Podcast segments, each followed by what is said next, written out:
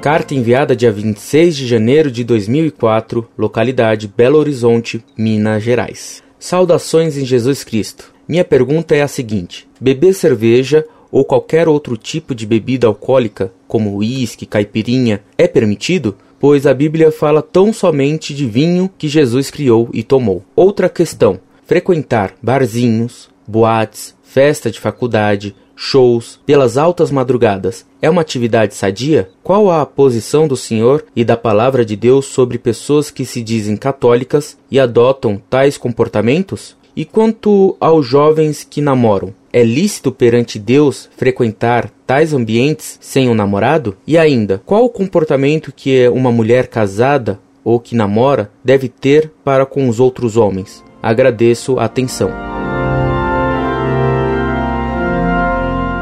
Muito prezado, salve Maria. Aconselho a você que procure estudar um catecismo e analise bem o capítulo dos mandamentos da lei de Deus. Para que haja pecado grave ou mortal, é preciso que existam três coisas: uma, violação grave da lei de Deus. Duas, pleno conhecimento do que manda a lei de Deus. Três, pleno consentimento da vontade em querer fazer o que Deus proíbe. O pecado é sempre uma violação da ordem moral. Ele consiste em fazer uma desordem entre os bens. Assim, roubar é colocar o bem do dinheiro acima de um bem maior, que é o bem da justiça.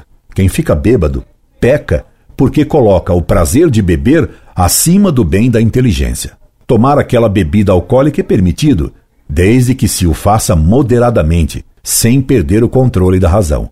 Caso se perca o uso da razão, se pecou mortalmente. O homem deve tomar cuidado em não se colocar à beira de um precipício, porque é fácil escorregar e cair. Por isso, não basta não beber até ficar bêbado. Se alguém sabe que tende a ficar bêbado, deve evitar tomar qualquer dose de bebida alcoólica. Frequentar ambientes nos quais normalmente se peca é colocar-se propositalmente em perigo de pecar, e isso já é pecado. Portanto, não se pode nunca ir a boates. Isso não só não é sadio, como é proibido pela moral. Uma pessoa casada que namorasse cometeria adultério no coração, mesmo que não chegasse ao ato final do adultério. Nosso Senhor disse que aquele que olhar com cobiça para a mulher do próximo já cometeu adultério em seu coração. Uma noiva ou noivo, um marido ou uma esposa devem ter fidelidade completa a seus noivos e cônjuges. Renovo-lhe minha recomendação que estude um catecismo.